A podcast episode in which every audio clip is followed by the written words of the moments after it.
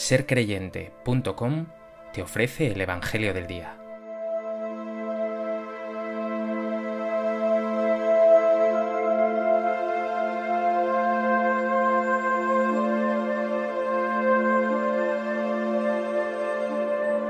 Del Evangelio de Mateo.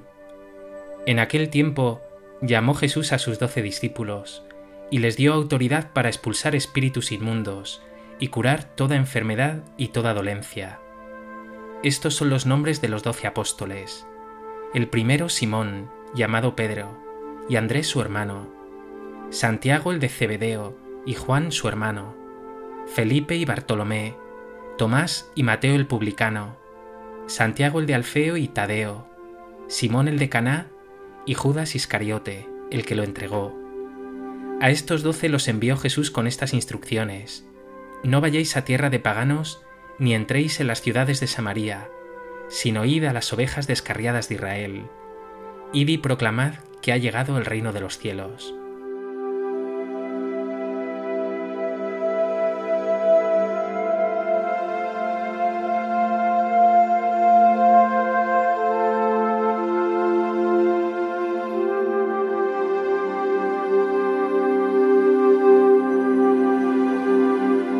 En el Evangelio de hoy, Jesús llama a los doce apóstoles. No solo los escoge para que le sigan, sino que les confiere su autoridad para expulsar demonios y sanar. Y los envía a anunciar esa misma buena noticia que el mismo Jesús proclama, que el reino de Dios, Dios mismo, ha llegado.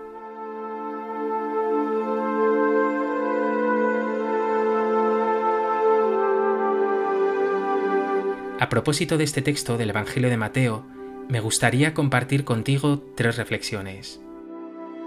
En primer lugar, llama la atención que Jesús escoge doce apóstoles. Lo hace ciertamente como un símbolo lleno de sentido. Si el judaísmo hallaba su raíz en las doce tribus de Israel, con estos doce hombres Jesús está diciendo, en torno a mí quiero constituir un nuevo Israel, un nuevo pueblo escogido, el nuevo pueblo de Dios, una nueva comunidad, la Iglesia. Sorprende además la diversidad que encontramos entre estos doce. Alguien tan joven como Juan y tan maduro como Pedro, pescadores como los Cebedeo, o recaudadores de impuestos como Mateo, hermanos y conocidos, y otros desconocidos, santos y pecadores, incluso un traidor, Judas Iscariote, el que lo entregó diversidad de edades, de profesiones, de perfiles, pero todos llamados por Jesús. Esta es una lección hoy para nosotros. La diversidad es querida por Jesús para su iglesia. Cada uno tendrá que aportar sus dones, sus cualidades, en diversidad, eso sí, en unidad, todos unidos. Finalmente has escuchado esos nombres, Pedro, Andrés, Santiago, Juan, Felipe, Bartolomé, Tomás, Mateo, escucha hoy de labios de Jesús tu nombre. Él te llama a ti también y cuenta contigo para una misión maravillosa. Pregúntate, ¿vas a seguirle de corazón o vas a permanecer en esa tibieza que hoy te frena?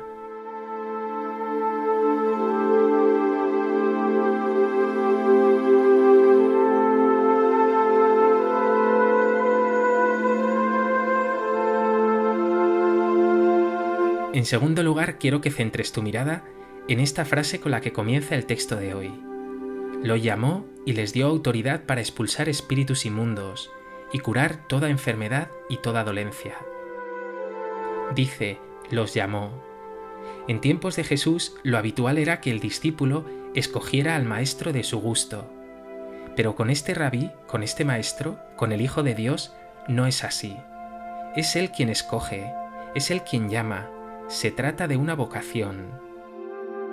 Créetelo, tienes una vocación, una llamada eterna de Dios, a la vida, a la fe, a la misión.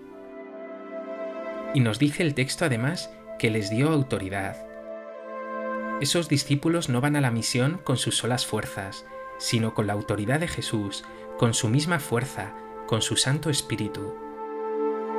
En tu misión, por tanto, no estás solo, están contigo el Padre, el Hijo y su Santo Espíritu para echar el mal, sembrar el bien y sanar a tristes, a excluidos, a enfermos y deprimidos.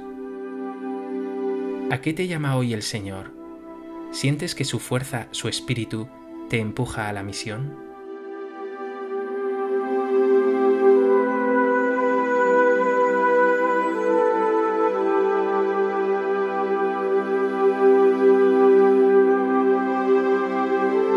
En tercer lugar, el evangelista dice, llamó Jesús a doce discípulos.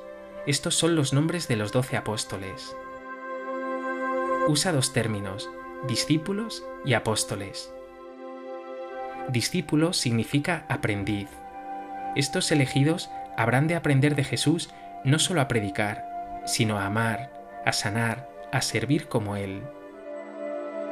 Y apóstol significa enviado. Estos aprendices, estos discípulos, son apóstoles, elegidos para ser enviados. Enviados con unas instrucciones muy concretas. Id y proclamad que ha llegado el reino de los cielos. San Mateo utiliza la expresión reino de los cielos, pero San Marcos habla de reino de Dios. Reino de los cielos o reino de Dios no se refiere a un lugar. Reino de Dios significa Dios reinando. Es decir, Jesús está diciendo, id y proclamad que conmigo Dios está reinando, que Dios se ha acercado a vosotros, que Dios está aquí, amándoos, fortaleciéndoos, sosteniéndoos sorprende finalmente esa referencia de id a las ovejas descarriadas de Israel. Sí, Dios cumple sus promesas. Primeramente predicarán a los judíos, Dios se manifestará a su pueblo escogido Israel, pero lo hará únicamente como un primer paso para que esta buena noticia imparable, más aún después de Pentecostés con la fuerza del Espíritu, llegue hasta los confines del orbe.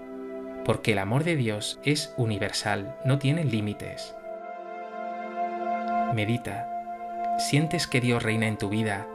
¿Haces lo posible para que otros experimenten que Dios está ahí con ellos?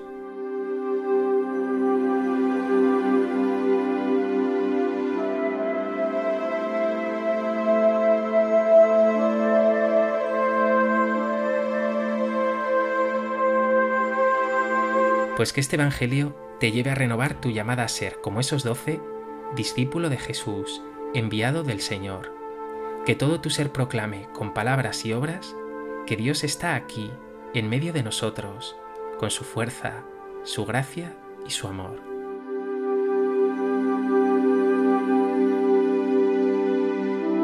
Señor Jesús, hoy siento que tú, una vez más, me llamas a seguirte de cerca, a poner mis pies en tus huellas, a compartir contigo la preciosa misión de anunciar que Dios está aquí con nosotros, que no nos abandona, que nos sostiene, que nos quiere felices. Hoy te digo, cuenta conmigo, Señor